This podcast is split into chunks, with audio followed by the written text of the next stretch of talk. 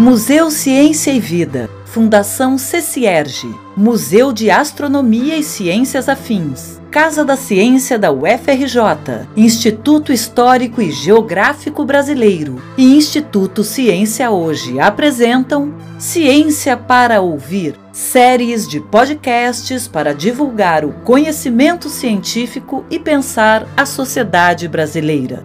Na primeira série de Ciência para Ouvir, teremos quatro temporadas de seis episódios cada, com recortes temáticos específicos ligados ao bicentenário da independência brasileira e ao centenário da Semana de Arte Moderna.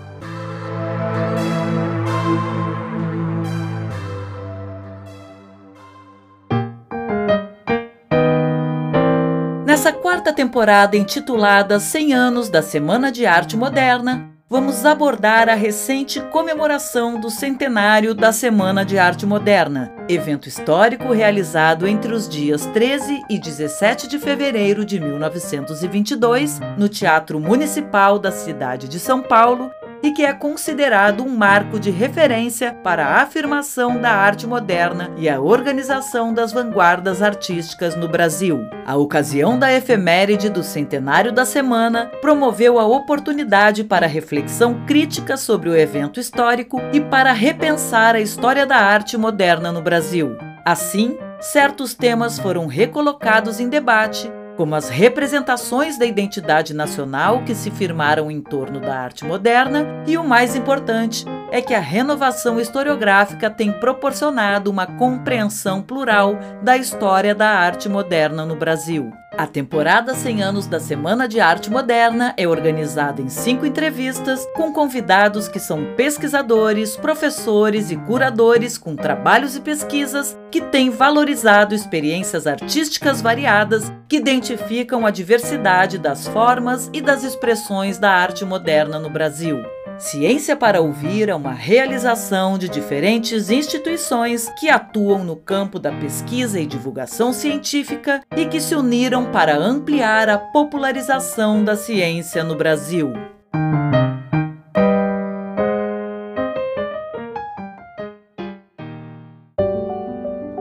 Neste primeiro episódio da temporada, intitulado O Mito da Descoberta do Brasil, convidamos o professor Rafael Cardoso para discutir as ideias sobre o evento histórico e, sobretudo, os modos de pensar a história da arte moderna no Brasil, promovendo novos enfoques.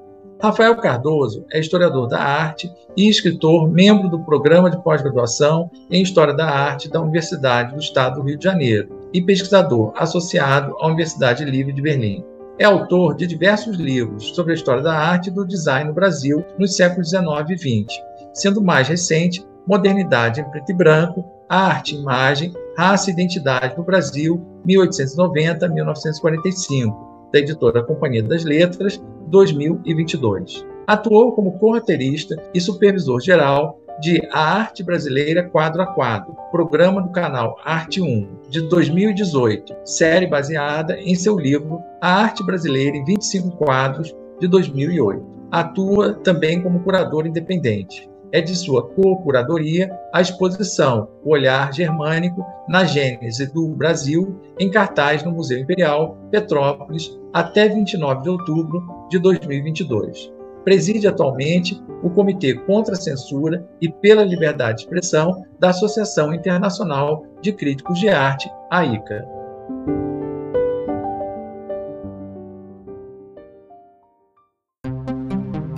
Ciência para ouvir.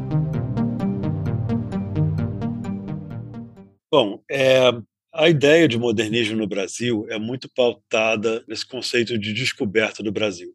Se você for olhar numa enciclopédia, qualquer texto paradidático sobre modernismo vai ter essa, essa ideia de que os modernistas, de alguma forma, descobriram ou redescobriram o Brasil. A ideia é, é que eles teriam descoberto um Brasil profundo, né? É a parte que estava apagada anteriormente, uma a ideia de resgatar as raízes indígenas e africanas, de valorizar isso. Essa ideia é, é, muito interessante, mas ela é uma construção da historiografia. Na verdade, não foi bem assim que aconteceu. O grupo modernista paulista, em torno de, de Mário de Andrade e Oswald de Andrade, eles fizeram em 1924 uma viagem para Minas Gerais, que frequentemente nos livros é referida como a caravana modernista. Eles foram é, visitar as cidades históricas. Aí tinha Dona Olivia Guedes Penteado, o Gofredo de Oliveira Teles, tinha, uma, tinha um grupo de pessoas quase todos muito, muito ricos, com exceção do Mário de Andrade. É, o Mário de Andrade era, era, era, o intelectual de plantão, que dava mais seriedade àquilo, ele, ele já tinha ido a Minas antes. Mas teve essa viagem que ficou conhecida como a caravana modernista. E depois dessa viagem que surgiu essa ideia de descoberta do Brasil. A gente não sabe direito se foi uma blog durante a viagem, quem inventou isso. A primeira referência escrita que a gente tem é no livro Pau Brasil, do Oswald de Andrade, que publicou em 1925. E a dedicatória do livro é para Blaise Sandrar, por ocasião da descoberta do Brasil. Bem, Blaise Sandrar era um poeta suíço, modernista, é, suíço que vivia em Paris extremamente atuante nos meios modernistas parisienses, era uma figura muito, muito importante. E ele é, se envolveu com o grupo brasileiro, o grupo paulista, primeiramente de Paulo Prado, é, da, da, própria Tarsila do Oswald, quando estiveram em Paris, conviviam com ele. E o Blaise André resolveu vir ao Brasil em 24 para conhecer o país. E ele acompanhou essa caravana modernista. Ele foi um, um dos membros do grupo que viajou. Então, assim, para o Blaise Sandrar, que estava chegando no Brasil pela primeira vez, era de fato uma descoberta do Brasil. A frase não, não é errada quando se refere ao estrangeiro que está visitando o país pela primeira vez. Quanto ao resto, não faz muito sentido, porque, é, bom, vamos chegar lá em alguns, alguns instantes, mas com certeza o Oswald, que era, um, era muito brincalhão, piadista, ele, ele pretendeu essa frase meio a sério, meio como uma, uma piada irônica. Né? Então, assim, quando ele falou Blaise, para Blaise Andrá por ocasião da descoberta do Brasil, com certeza ele estava é, afirmando que eles estavam descobrindo algo novo, algo o Brasil pelos olhos do modernismo. Ao mesmo tempo, tenho certeza que o, que o Oswald tinha completa no, é, consciência da ironia da frase que ele estava escrevendo. Por que, que é irônica? Porque o Brasil já existia. Você não pode descobrir o que já existe. Fazendo um paralelo, é mais ou menos a mesma coisa que nós dizemos hoje em relação à ideia de que Cristóvão Colombo descobriu as Américas. Colombo não descobriu nada. Ele, ele na verdade, foi a ponta de lança da invasão europeia nas Américas. O, as Américas já existiam, os povos já estavam aqui, os, os territórios já estavam aqui. Tinha outro nome, não era América, com certeza. Mas dizer que o Colombo descobriu a América é, é, é uma formulação que nós historiadores não fazemos mais. Digamos que a chegada de Colombo não foi uma descoberta, não foi um descobrimento, foi um encontro. Foi um, um encontro hostil, inclusive, mas foi um encontro entre dois mundos. É a mesma coisa, fazendo um paralelo com, com 1924, não era possível descobrir o Brasil, porque o Brasil já existia, mais de, como, como Estado-nação moderna, há mais de 100 anos, como, como território é, com, com essa ideia de Brasil há muito mais tempo há séculos. Então, assim, a ideia de você descobrir o Brasil em 1924 é, é, é um contrassenso, é ilógica. Aí o segundo ponto problemático aí é que, nesse caso, os, modernistas que acabaram abraçando essa ideia de descoberta do Brasil, isso foi consagrado depois pela historiografia modernista, mas os próprios modernistas frequentemente usavam esse termo, descoberta do, a viagem da descoberta do Brasil, as viagens de descoberta do Brasil, é essencialmente essa viagem a Minas, e depois, em 27 a 28, as viagens do, de Mário de Andrade, pelo que então se chamava de Norte né? Pernambuco, Pará, enfim, tinha essa ideia da descoberta do Brasil, eles, eles usavam esse termo mais ou menos a sério. Aí que entra a segunda contradição lógica. Quem diz que os paulistas são os descobridores? E os paraenses, os pernambucanos, os mineiros são os descobertos? Por que, que um, um se otorga o direito de descobrir os outros? Porque, afinal, o Brasil é essa totalidade de regiões e povos, é uma diversidade muito grande. Então, assim, quando uma parte está descobrindo as outras, isso é uma espécie de colonialismo, é uma espécie de colonização interna. Então, aí temos um, um problema conceitual muito mais grave até do que o, a questão anacronística da data, né? de, de, de 1924, você dizer que está descobrindo o Brasil é um anacronismo, mas ao mesmo tempo é colonialismo. Isso reflete todo um, um pensamento que já existia em São Paulo desde a década de 1910. Talvez até anteriormente, mas que, mas que veio, veio com muita força na década de 10, por exemplo, em torno da fundação da Revista do Brasil. A Revista do Brasil foi criada em 1916 por um, um, grupo de pessoas interessadas em nessa ideia de valorizar a tradição brasileira, valorizar o passado brasileiro. A revista dizia, com todas as letras, que ela tinha o propósito de refundar a nação. Né, refundar a nacionalidade brasileira, tanto que ela elegeu esse nome Revista do Brasil. É, esse grupo era composto basicamente de pessoas de São Paulo. O primeiro dono do, da Revista do Brasil era o proprietário da família Mesquita, proprietário do Estado de São Paulo. Depois, em 1918, o Monteiro Lobato adquiriu a revista e passou a ser o proprietário, além de ser, de ser o maior colaborador. Aí, essa ideia que se desenvolve na Revista do Brasil de refundar a nacionalidade a partir de São Paulo e a partir de um ponto de vista paulista é extremamente problemática. É uma ideia que, para São Paulo, as pessoas acharam tudo bem, mas é, no, no, resto do país, na, na, capital, no Rio de Janeiro, no, no, nas outras regiões do país, isso cria um ruído muito grande. Quem são esses paulistas para se arvorarem a descobridores e, e, e refundadores da nação? E, e, é exatamente nessa época também no, no centenário de, da, da, independência, em 1922, que reinventam o processo da independência como algo liderado por São Paulo, né? a coisa do, do monumento do Ipiranga, toda essa, essa construção de uma ideia de que o Brasil foi fundado às margens do Ipiranga. Isso também é muito complicado. Pergunte aos baianos, né, aos paraenses, que de fato lutaram e derramaram sangue na guerra. O brado do Ipiranga não, não pode ser visto como um único momento fundador da independência. Ele faz parte de um processo muito mais amplo. É, da mesma forma, esse, esse, esse modernismo não pode ser é, reduzido a uma semana em São Paulo em 1922. Ele faz parte de um processo mais amplo. Então, a gente tem que, que, que desconstruir esse mito da descoberta do Brasil como um mito fundador. Para trazer um pouco das palavras originais publicadas à época da semana e de sua repercussão nos anos seguintes, Rafael Cardoso selecionou algumas frases emblemáticas. Em 1924, Mário de Andrade declarou que a Semana de Arte Moderna não representa nenhum triunfo, como também não quer dizer nenhuma derrota. Foi uma demonstração que não foi, realizou-se. Cada um seguiu para seu lado depois. Precipitada, divertida, inútil, a fantasia dos acasos fez dela uma data que, creio, não poderá mais ser esquecida na história das artes nacionais. Em texto publicado na revista de Antropofagia, em 1929, já se apresentavam críticas contundentes ao discurso do descobrimento do Brasil pela semana, como dito no trecho selecionado a seguir. Nenhum problema brasileiro resolveram a Semana de Arte Moderna e correntes derivativas. Continuamos ainda depois escravos do Ocidente, escravos do catolicismo, escravos da cultura europeia, caindo de podre quando o moderno se voltou para o brasileiro, foi para estilizá-lo, para deformá-lo, como fizeram no outro século com o índio Dias e Alencar. Pensamento novo não criamos, continuou o pensamento velho de importação. Em declaração de 1938, Tristão de Ataíde salientou os principais nomes do movimento modernista brasileiro, destacando figuras fora da Semana de Arte de São Paulo. Em suas palavras, esparso e simultâneo no Rio e em São Paulo, pouco depois em Minas e no Rio Grande do Sul. O modernismo foi um movimento principalmente do centro. Teve como acontecimentos marcantes a Semana de Arte Moderna de São Paulo em 1921 e a Conferência de Graça Aranha sobre o Espírito Moderno na Academia em 1924. Foram suas figuras iniciais, sem que desta numeração se conclua por qualquer hierarquia exclusão ou precedência que não entendo aqui discutir.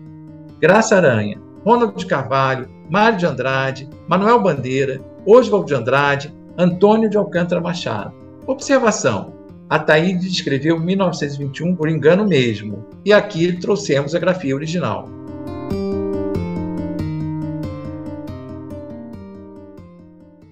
Esse mito da descoberta do Brasil, ele foi foi caindo em, um pouco em desuso nas décadas de 20 e 30. Existia, mas como pano de fundo, mas não estava sendo trabalhado em termos da construção de uma historiografia. Até porque a, Semana de Arte Moderna ela sofreu um período de, de, interesse cada vez menor ao longo dos anos 20 e 30. Basicamente, chegando, chegando em 1942, ela estava muito esquecida. As pessoas não tinham, não davam a mesma importância à semana que nós damos hoje em dia. Agora, no, na década de 30, começou a surgir uma geração, uma segunda geração de críticos que começaram a pensar, a trabalhar esse legado da semana e começaram, começaram a repensar isso. E aí começa a surgir o termo descoberta do Brasil, e os modernistas descobrindo o Brasil de forma mais sistemática né, nos textos de, desses críticos. Então, a gente pode citar um exemplo, é o Luiz Martins. Luiz Martins, que era casado com o Tarcísio do Amaral na época, ele foi um dos primeiros a utilizar um dos primeiros não participantes, ele tinha 15 anos em 22, então ele não participou da semana de modo algum. Ele, em 37, usa essa ideia de que os modernistas tinham descoberto o Brasil. Mas isso é mais ou menos excepcional para os anos 30 ainda. É depois de 45, com, o fim do Estado Novo, que de fato isso ganha uma força muito grande como historiografia. Interessante que em 1942, Mário de Andrade, que era àquela altura principal voz do grupo modernista paulista, ele fez uma palestra notória, conhecidíssima, é, no Rio de Janeiro, ah, no Itamaraty, em abril de 1942, chamado O Movimento Modernista. E nessa palestra, ele basicamente falou que o modernismo fracassou, que era um, um movimento derrotado, um movimento que tinha se equivocado completamente. É, ele fez a meia-culpa da própria obra dele, que a obra dele era, se, tinha se desviado do, do objetivo que ele tinha para ela. Foi uma palestra muito dura, em que ele, a frase que ficou para a posteridade, ele falou que é, nós, os modernistas de 22, não podemos servir de exemplo para ninguém, mas talvez possamos servir de lição. E essa frase teve uma repercussão muito forte naquele momento, 42, e logo em seguida, o Mário morreu em 45, logo depois da morte dele, começou o esforço para enterrar essa frase para é, fingir que ele não falou isso, fingir que essa palestra dizia outras coisas.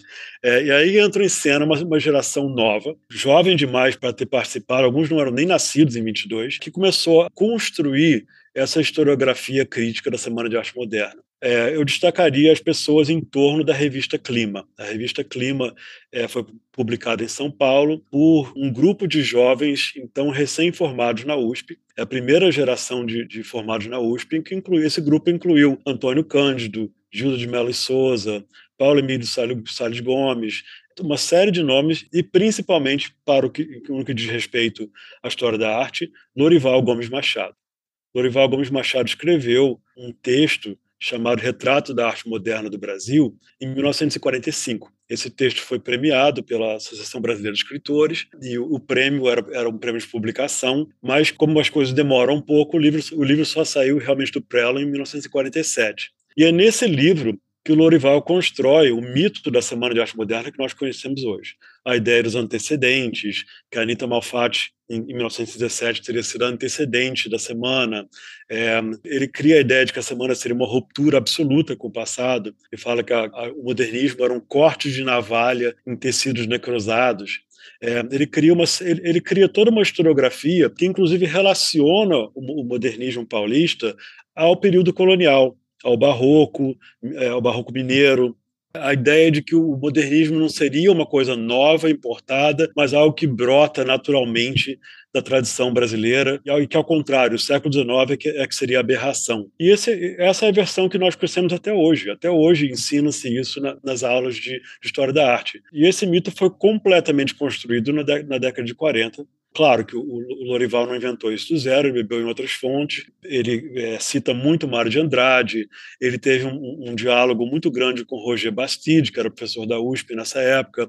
O Bastide a, alimentou ele com muitas das ideias que ele tinha sobre, sobre, sobre barroco e folclore. Enfim, não é que o Lorival tenha inventado isso do zero, mas esse livro do Lorival, Retrato da Arte Moderna do Brasil, realmente consolidou a narrativa heróica da Semana de Arte Moderna como uma ruptura com o passado imediato e uma retomada de um Brasil profundo que estava sendo redescoberto ali. E ele usa, ele bate muito nessa frase, ele, ele, usa muito essa frase, nessa, bate nessa tecla, é a, a, descoberta do Brasil pelos modernistas. E aí o Lorival eh, se tornou uma figura muito importante no meio cultural é, de São Paulo, ele foi o primeiro diretor artístico da Bienal de São Paulo, ele foi diretor do Museu de Arte Moderna de São Paulo. Então, assim, por meio do Lorival, do Sérgio Millier, que era um remanescente da semana 22. Né? O, o Sérgio Millier, de fato, é um dos poucos do grupo inicial que ainda estava vivo nos anos 50 e 60. É, e ele, o Sérgio Millier também contribuiu é, com esse processo.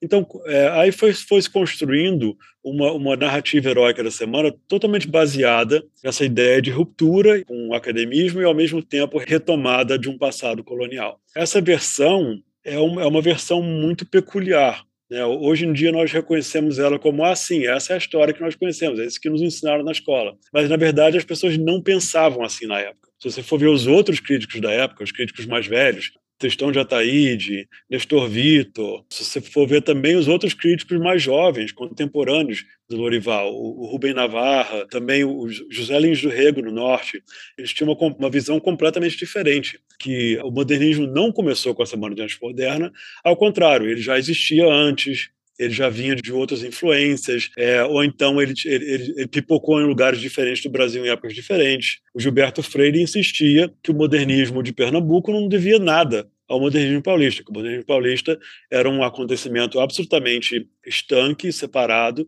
e que o modernismo que eles fizeram no Nordeste era um modernismo muito mais importante, atuante, que tinha produzido mais literatura.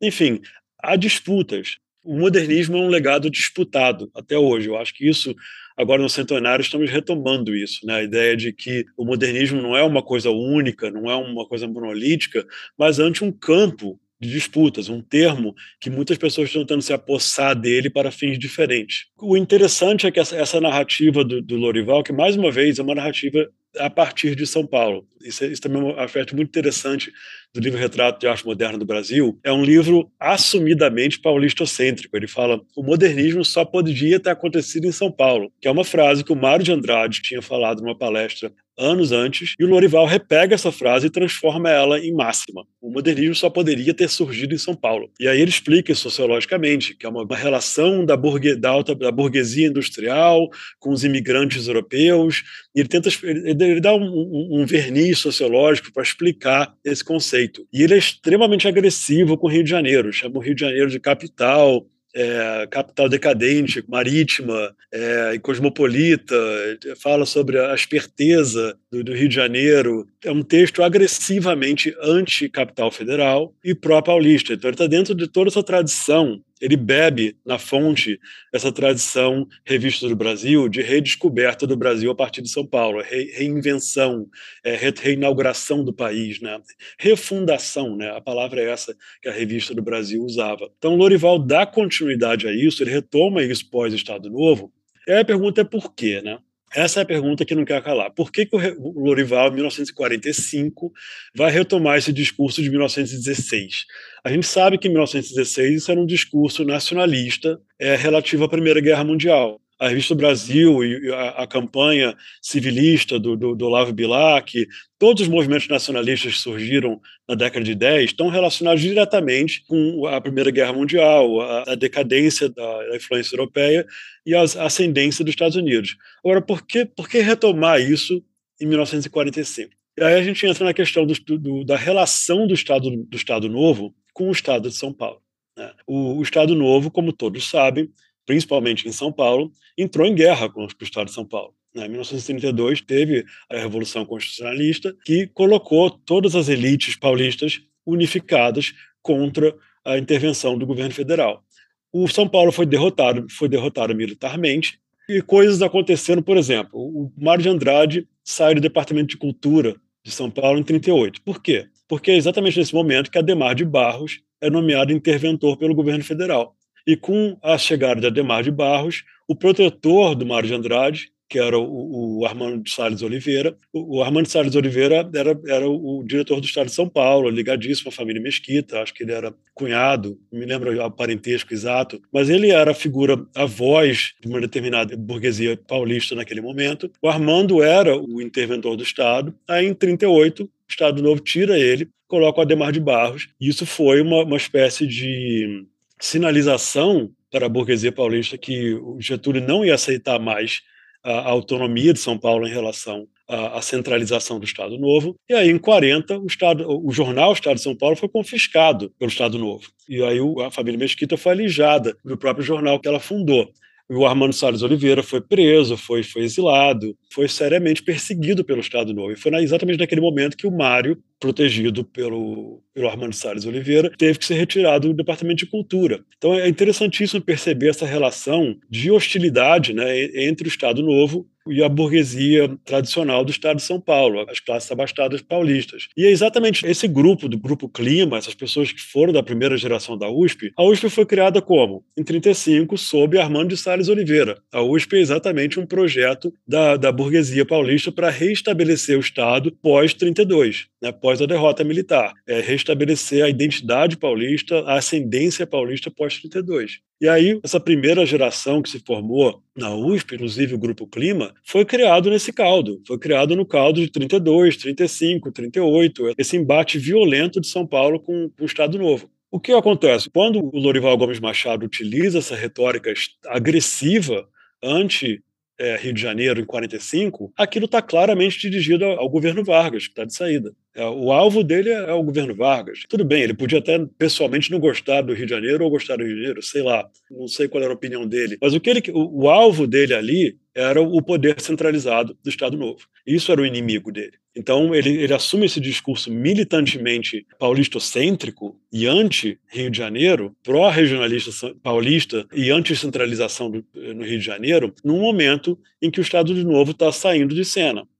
Então, assim, o, o, é interessantíssimo você ver a cronologia da publicação da obra. O Estado Novo termina em outubro de 45, a obra foi escrita em dezembro de 45, mas só foi publicada em 47. Já em 47, as questões políticas já mudaram já é outro Brasil. Essa retórica anti-Rio de Janeiro do livro é, fica meio é, sem, sem lugar. Mas, enfim, ela acabou gerando todo um embate que nós estamos vivendo até hoje. Né? Até hoje, o Brasil tem seu, seu Museu Nacional de Belas Artes, seu Museu Histórico Nacional, seu Museu Nacional, todos no Rio de Janeiro. E no, em São Paulo tem o Museu Paulista, tem a Universidade de São Paulo, que é do estadual, tem essa coisa do, do Estado de, de São Paulo competir com a nação brasileira, se equiparar a ela e às vezes ser melhor, às vezes dominar, às vezes vencer o embate. Então, assim, eu tenho por mim que ainda estamos, estamos vivendo muito o rescaldo de 32.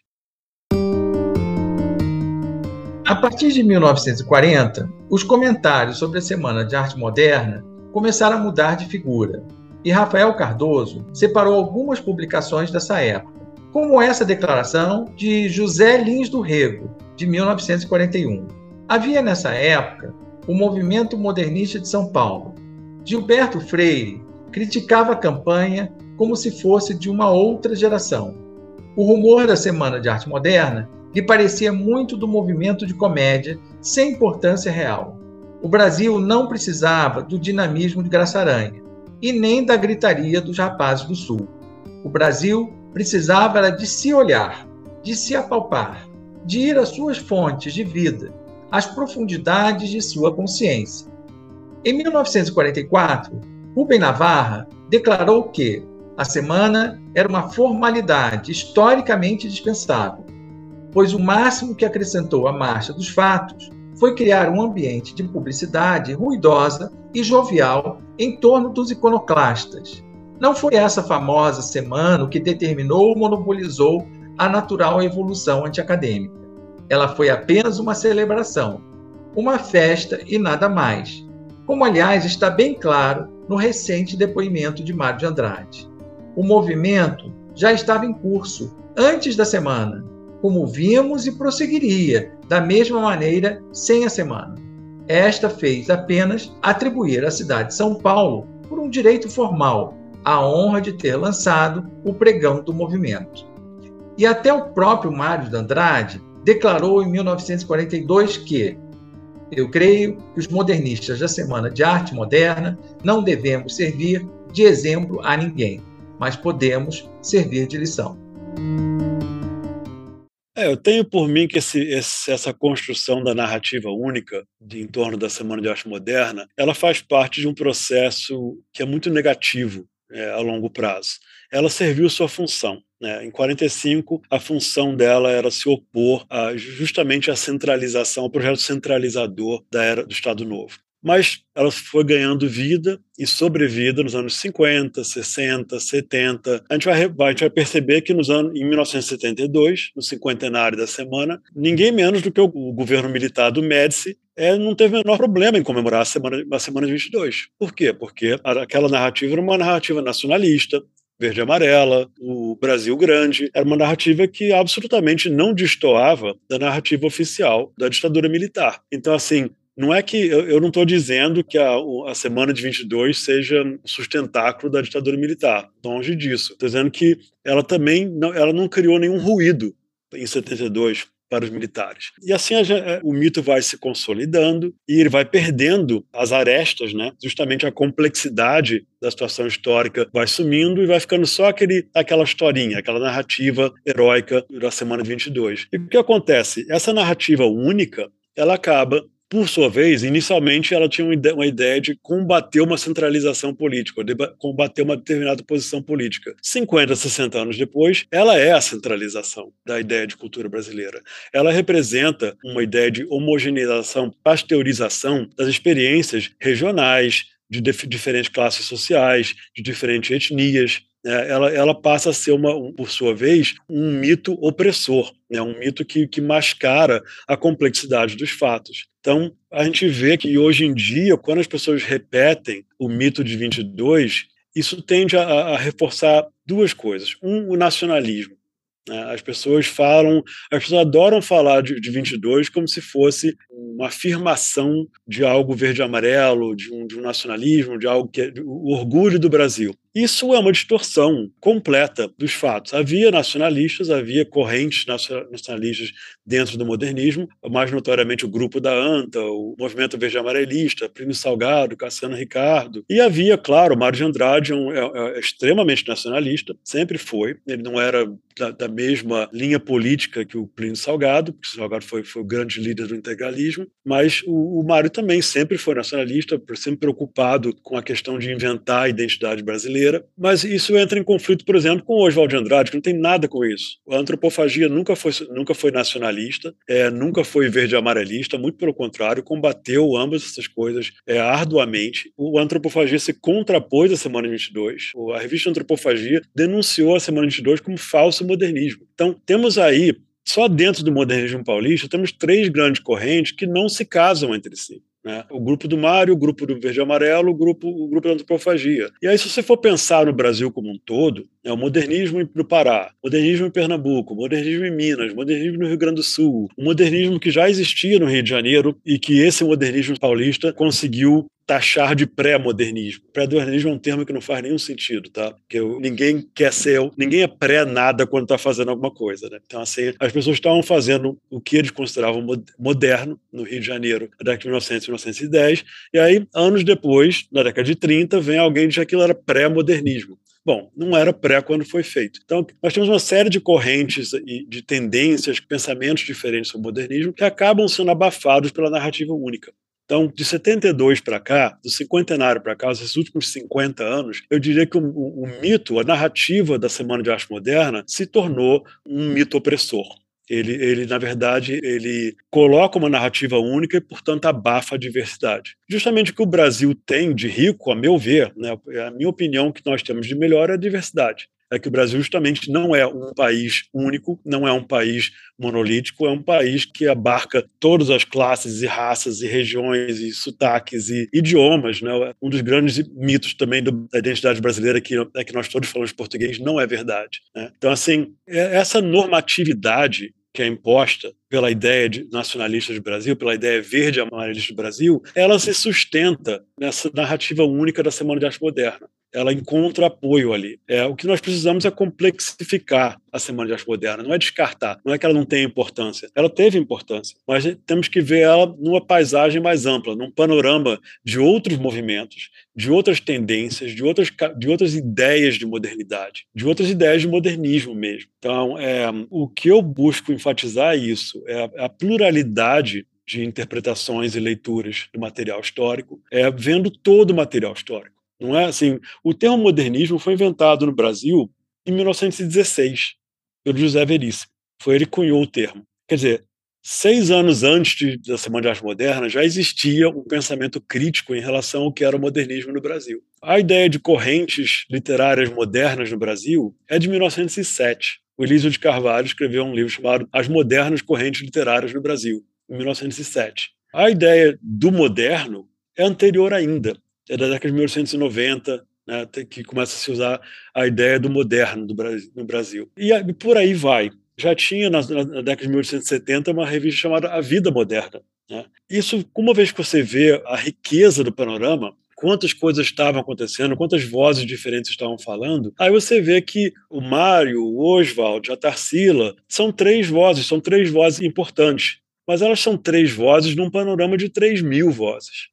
Então, assim, focar unicamente nessas, nessas duas, três vozes é não enxergar os outros. Eu gosto de usar uma metáfora que, que eu acho que uma analogia que funciona, é você focar o holofote no palco do Teatro Municipal numa semana de fevereiro de 22 é ótimo. Mas se você está aquele, com aquele holofote focado no palco, você não está vendo o que está acontecendo na plateia, você não está vendo o que está acontecendo nos bastidores do palco, e você, muito menos, você consegue enxergar o que está acontecendo do lado de fora do teatro.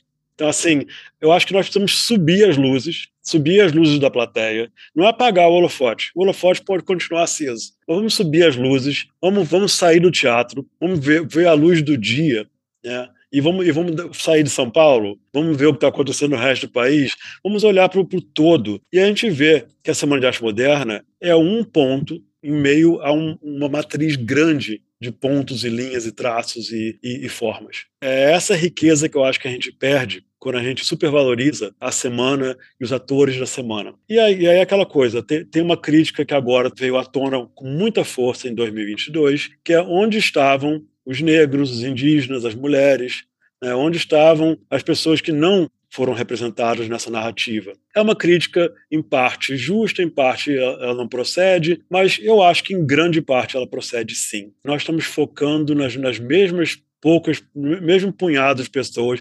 Eu diria que para mim, mais preocupante é que é um, é um, punhado de pessoas de uma classe social muito elevada, de uma elite cafeicultora. Na época que São Paulo era um dos lugares mais ricos do mundo por causa da, da exportação de café, os donos dessa elite, essa elite cafeicultora é quem patrocinou essa Semana de Arte Moderna, em grande parte participou dela. Então, assim, eu me pergunto assim, será que podemos entender o Brasil unicamente pelo crivo de um, de um festival promovido pela elite mais elite? Né? Porque aí, se formos mal comparar, se um grupo de pessoas do mercado financeiro ou de banqueiros de São Paulo hoje promovesse um festival de música com pessoas excelentes, maravilhosas, grandes músicos, interessantíssimos, sei lá, onde em Curitiba. Então, isso quer dizer que daqui a 100 anos as pessoas vão dizer que o coisa mais importante aconteceu em 2022 no Brasil foi um festival de música em Curitiba, né, e que o resto não tem importância, isso seria um despropósito. E se falar isso daqui a 100 anos, nós temos todo o direito de, como fantasmas, puxar o pé dessas pessoas, né, porque elas vão estar distorcendo a nossa realidade. E eu acho que é isso que nós fazemos ao supervalorizar a Semana 22. Não é que ela não tenha tido importância, ela teve, mas ela é um. Se você for pensar o que é a complexidade é, histórica, do próprio ano de 1922 no Brasil e do modernismo no Brasil como um todo, ao longo de 100, 150 anos, aí tem muita coisa que não foi vista ainda. Né? E aí eu, eu, respondo a pergunta: onde estão a, a, os artistas negros, onde estão os artistas indígenas, onde estão as outras vozes? Estão nos arquivos. Estão nos arquivos, nos jornais, estão nos documentos históricos que ainda vão ser pesquisados. Ciência para ouvir.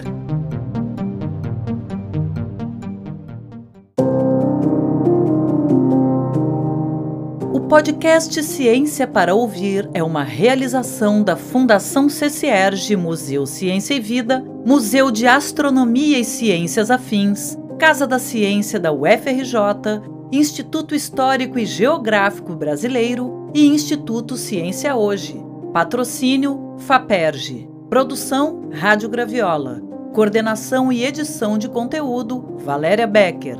Roteiro Alice Gomes. Gravação online com captação e tratamento de som Raquel Lázaro. Identidade visual Simone Jabukovic. Locução Valéria Becker. Curadoria da temporada 100 anos da Semana de Arte Moderna e leitura das pílulas Paulo Knaus. Fonte Biblioteca Nacional.